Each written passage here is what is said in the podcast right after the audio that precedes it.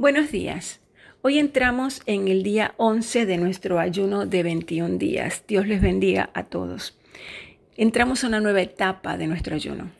¿Por qué les digo una nueva etapa? Porque es una etapa donde vamos a comenzar a adentrarnos en nuestro interior. Es decir, vamos a buscar esas áreas de nuestra vida que nosotros estamos usando para cubrir nuestra realidad ante Dios. Queremos una relación con Dios más íntima. Anhelamos estar más cerca de Él. Pero para eso tenemos que buscar y analizarnos y examinarnos cuáles son esas áreas de nuestra vida que están afectando nuestro caminar con Dios. La sociedad de los, de los efesios del primer siglo estaba familiarizada con el reino espiritual. Casi todos los que vivían en el mundo, en ese mundo mediterráneo, durante ese tiempo, creía que existían los espíritus malignos. Ellos no pasaban el tiempo tratando de determinar si el mundo espiritual era real, sino que ellos trataban de saber cómo manejar y entorpecer ese mundo espiritual que era negativo para su desarrollo espiritual. Como nosotros podemos ver en Éfeso, en en Hechos 19, 11 al 41. Así que cuando Pablo escribió la carta a los Efesios, no tuvo que convencer a nadie de la necesidad de tomar medidas para contraatacar la influencia demoníaca. Ellos sabían que lo necesitaban desesperadamente y usualmente buscaban ayuda en la magia. Los efectos de la actividad demoníaca en ese tiempo estaban generalizados y eran dominantes y estaban en todas partes. Hoy día, a medida que sobrevivimos nuestras creencias sobre el reino espiritual, particularmente nuestras creencias sobre Satanás, tendemos a cometer uno de dos errores. Número uno, sobreestimamos su impacto en nuestras vidas, viviendo con una perspectiva agrandada y sobre todo errónea de la influencia o de su influencia y de sus habilidades para nuestra vida o en contra de nuestra vida y como resultado estamos llenos de miedo y de ansiedad. Número dos, desestimamos a, Satanás y calculamos mal el impacto de su influencia en nuestras vidas. Nuestra prioridad está en lo que podemos ver y no en lo que podemos hacer. ¿Cuál de estos dos extremos encuentras más predominante en tu esfera de influencia?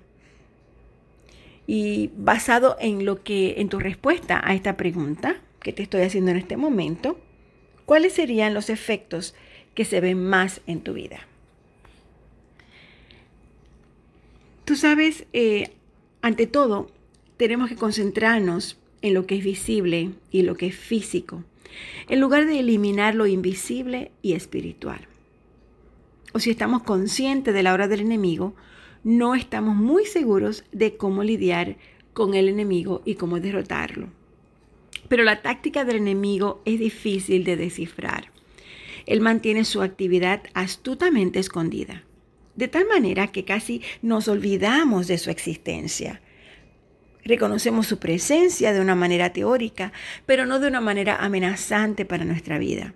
No estamos preparados para discernir sus tácticas, ver sus esfuerzos y combatirlos activamente como lo han hecho otras culturas. Casi siempre la gente cuando hablamos de Satanás o de los demonios dicen, ay, no me hables de eso, no quiero saber de eso, eso no es mentira, eso es, eso es mentira, eso no es verdad. Pero en realidad la palabra de Dios nos dice claramente que tenemos que cuidarnos de ese mundo del ocultismo de o de ese mundo de los demonios y de Satanás. Y a la misma vez también tenemos que fortalecernos en el espíritu. te voy a pedir que en el día de hoy pues te leas 2 de Corintios 11, 14 para que de esta manera eh, tú puedas eh, eh, comenzar a adentrarte en el conocimiento más amplio de la palabra del Señor en relación a este tema. En 2 Corintios 11, 14 nos dice, y no es maravilla porque el mismo Satanás se disfraza como ángel de luz. La victoria espiritual está conectada con nuestra habilidad de quitarle el disfraz al enemigo. Así que nuestra reflexión del día de hoy va a ser, quítale el disfraz al enemigo. ¿Por qué? Porque tenemos que descubrirlo, de quitarle el velo, tenemos que desenmascararlo. Esa es la mitad de la batalla. Pero es a esa mitad que tu enemigo no quiere que tú le pongas atención, porque una vez que tú lo hagas, automáticamente comenzarás a amenazar su tiranía sobre tu vida. Tú sabías que los nombres del enemigo revelan su carácter, revelan su intención y la actividad. Así que es importante que nosotros entendamos cómo disfrazar o quitarle el disfraz al enemigo. Quiero que leas Efesios 6:12 y escribas las cuatro entidades con las que realmente nosotros estamos luchando. Estas fuerzas de maldad son las mismas fuerzas sobrenaturales. Son principados, son potestades que Pablo señaló con anterioridad. Ellas operan bajo el control del enemigo y llevan a cabo sus conspiraciones y maquinaciones malvadas. La Biblia no da en detalles la organización y la estructura de las fuerzas del mal, pero esta lista de poderes espirituales tiene connotaciones de jerarquía y organización así como hay generales, soldados, soldados rasos, muchos rangos entre ellos en nuestras estructuras militares. Los poderes demoníacos también parecen estar organizados de acuerdo al poder que tienen y al papel que juegan. Sin embargo, lo que sí sabemos acerca de estas entidades es, número uno, cómo la Biblia describe sus acciones y número dos, el lugar donde están localizadas.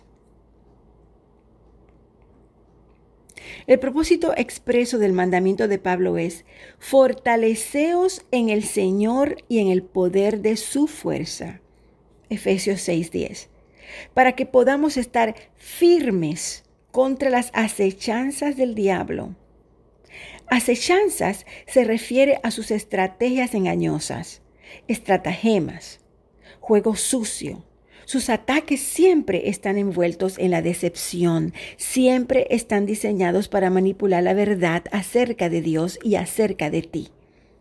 Lo que Él quiere es meterse en el pecado para que se rompa el compañerismo entre tú y Dios, entre tú y el único que te da el verdadero poder y la verdadera fuerza.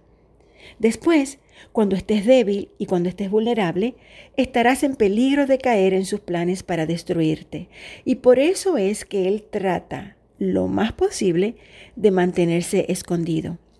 Así que cuando nosotros lo desenmascaramos, cuando nosotros le quitamos el disfraz, nuestra vida comienza a entrar en una etapa de libertad. No creas ni por un segundo que las falsas ideologías de la sociedad,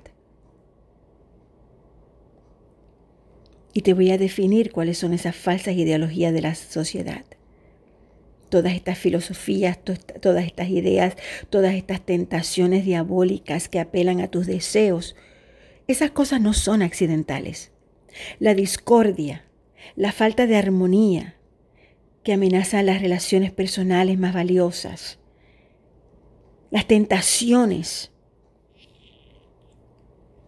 todas estas cosas te están tiroteando de un lugar a otro. Y sobre todo ocurren en los momentos más difíciles de tu vida. Son sus tácticas engañosas que fueron diseñadas y personalizadas especialmente para impedirte que experimentes una vida abundante. El enemigo conoce tus debilidades. El enemigo conoce qué es lo que te hace caer. Si es la ira, si es la mentira, si es la, la lascivia, la lujuria, la gula, el orgullo, la vanagloria, las malas palabras, el desorden.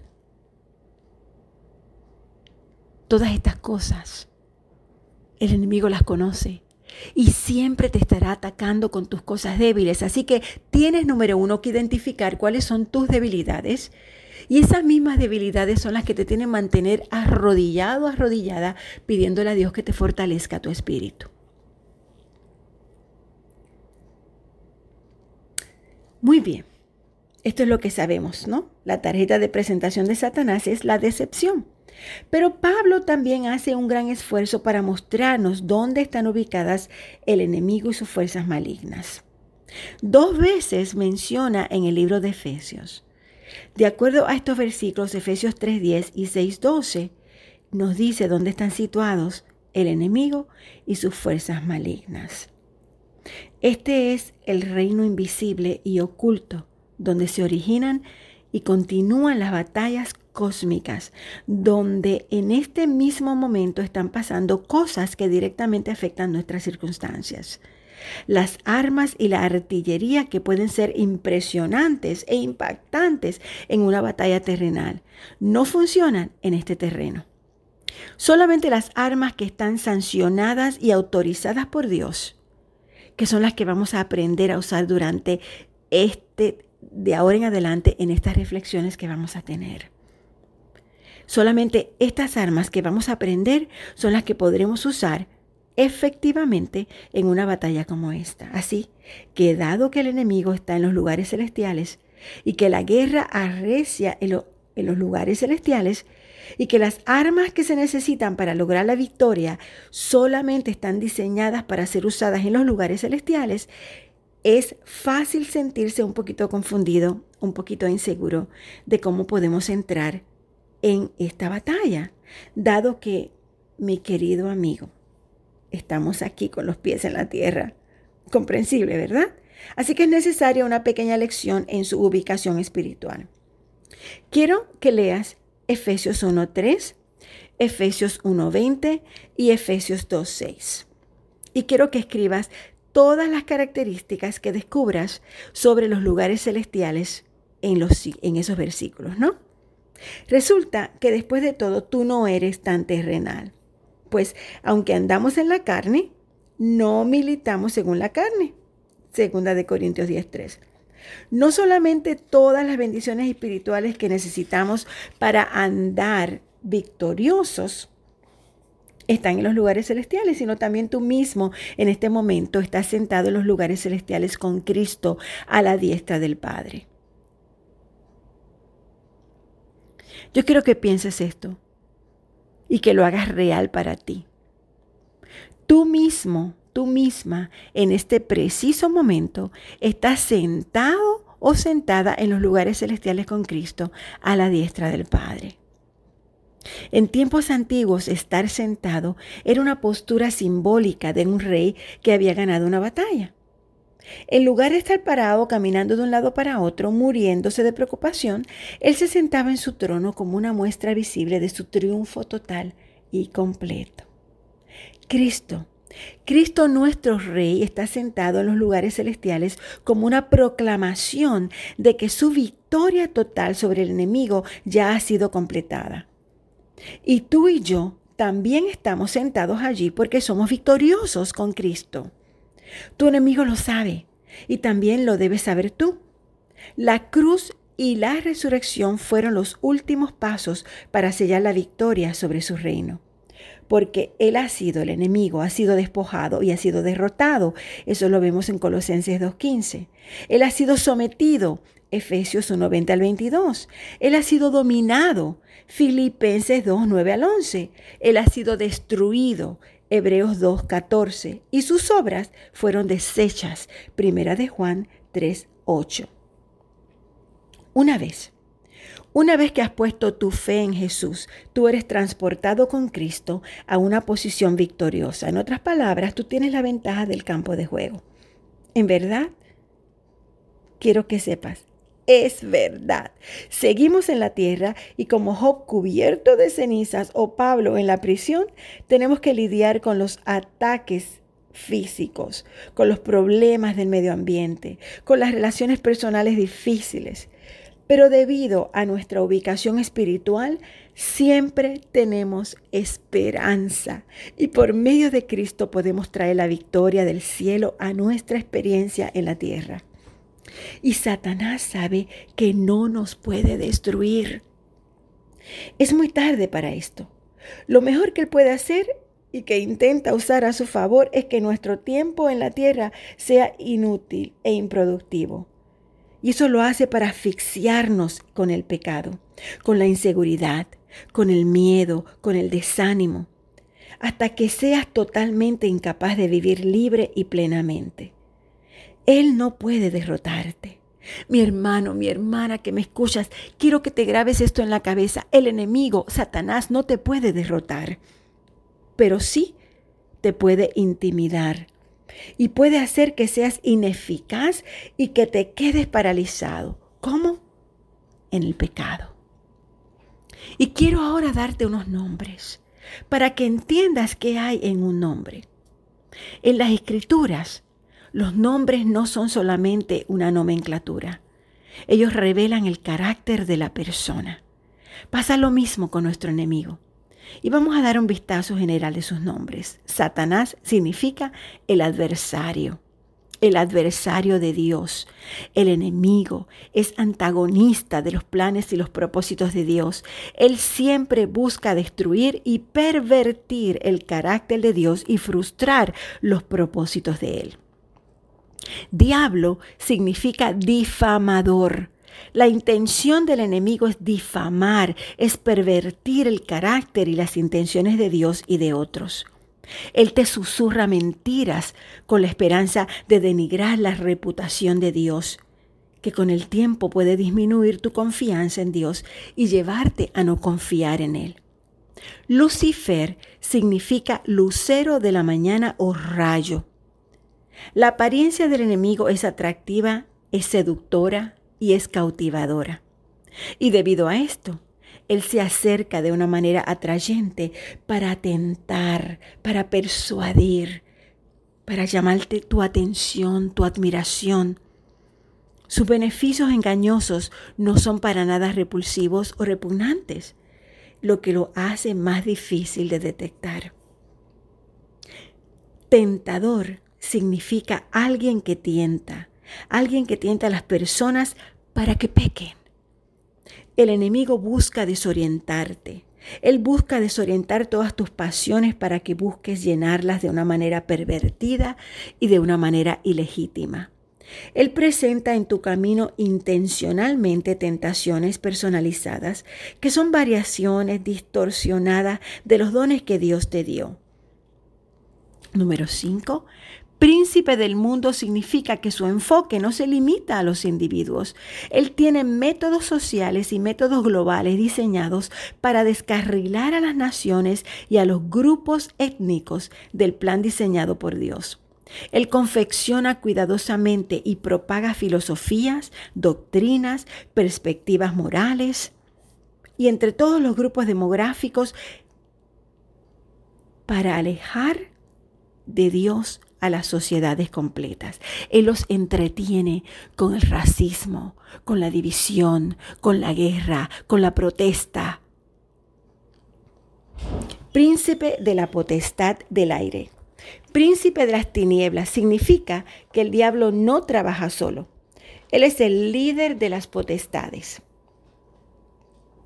Él es el líder de las tinieblas, que busca cumplir sus propósitos en el dominio de las tinieblas.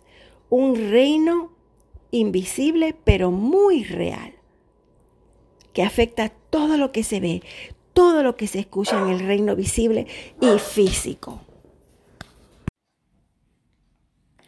El acusador, el acusador significa alguien que condena.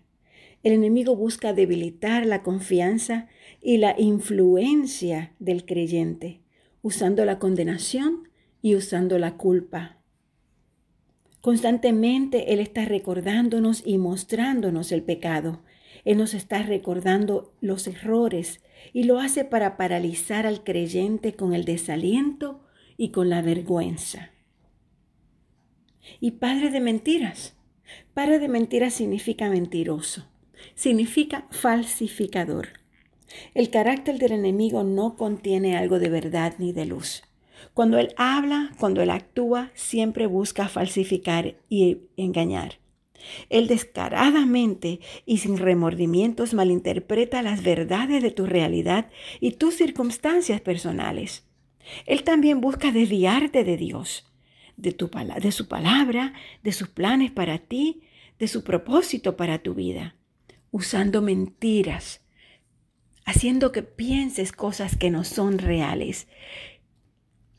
Sobre todo ataca tu autoestima de una manera lastimosa. Ahora, quiero que entiendas, quiero que reflexiones sobre esto que hemos hablado hoy. Y durante este día, quiero que busques dentro de ti de qué manera el enemigo ha estado alejándote de Dios. Con la mentira, las tentaciones, la ira, la duda, la inseguridad, los pensamientos negativos, con actitudes destructivas o destructoras, división en la familia, en el trabajo. ¿De qué forma? ¿De qué manera el enemigo ha estado destruyéndote, alejándote de él? Y mañana Mañana vamos a hablar de cómo el enemigo existe, es real y actúa en contra tuya. Pero no solamente eso, cómo a través de ponernos la armadura de Dios, vamos a comenzar a ganar, a ganarle al enemigo. ¿Cómo? Porque vamos a vivir todos los días vigilantes, y esa debe ser la nueva práctica. Esa es la nueva postura de nosotros. Porque somos soldados, porque somos labradores y porque somos atletas.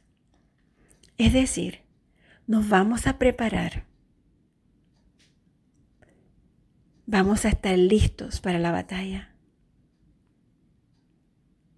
Y vamos a sembrar lo que Dios ha puesto en nosotros. Bendiciones. Bueno, mis amigos, será hasta mañana. Dios me los bendiga y hoy vamos a portarnos bien. ¿De qué manera? Vamos a reflexionar todo el día.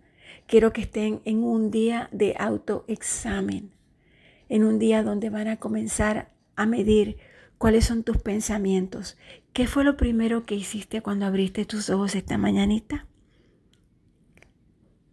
¿Qué vas a hacer una vez termines de escuchar esta reflexión? ¿Vas a orar? ¿Vas realmente a pensar en lo que escuchaste? ¿O ni te vas a acordar? Simplemente ya, terminé, hice mi reflexión. Qué bueno, gracias a Dios. Ahora sigo con mi vida. Vuelvo a la misma rutina. ¿Es eso lo que vas a hacer? Entonces, tal vez tengas que volver a retroceder. Tal vez tengas que volver al día uno y comenzar otra vez. ¿Es eso lo que haces siempre? ¿Es esa la rutina de tu vida? ¿Caminas dos pasos para el frente y tres para atrás? ¿Sabes? Tal vez esa es la manera como el enemigo te está distrayendo. Tal vez esa es la forma que él está usando para que nunca llegues a donde Dios quiere llevarte,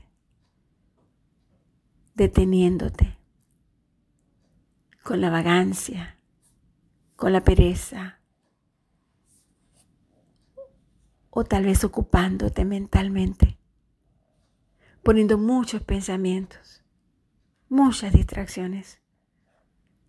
Pero hoy, si te atreves, hoy yo te reto a que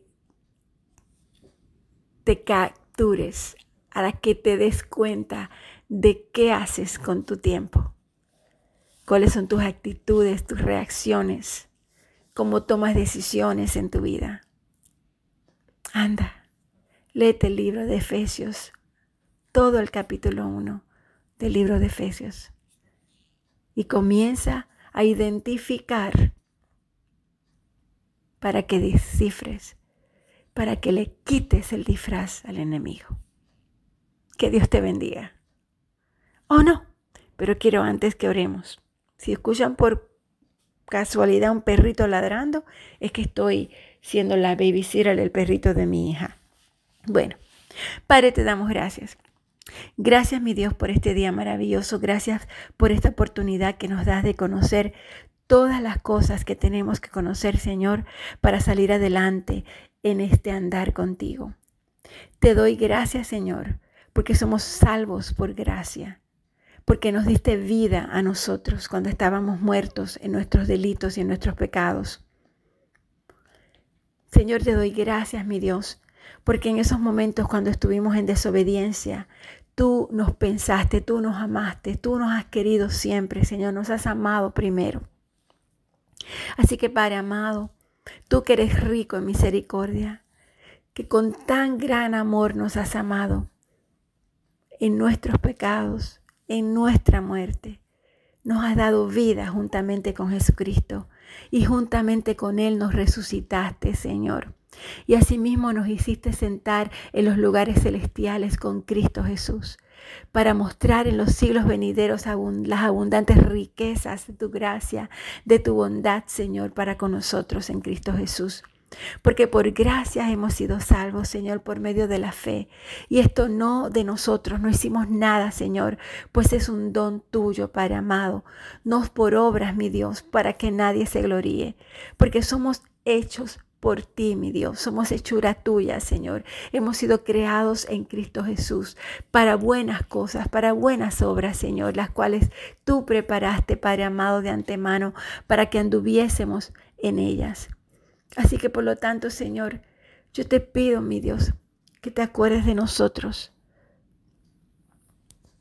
Y que, Padre amado, en el día de hoy, nos cuides, que levantes un vallado de protección alrededor de nosotros, que abras nuestros ojos espirituales, nuestros oídos espirituales, Señor, que podamos caminar firmemente, Padre amado. Permítenos ver cómo, Señor, mediante la cruz, Padre amado, hemos sido reconciliados con Dios. Gracias, mi Dios. Te doy gracias, Señor, en nombre de Jesús. Amén. Dios los bendiga, mis amados.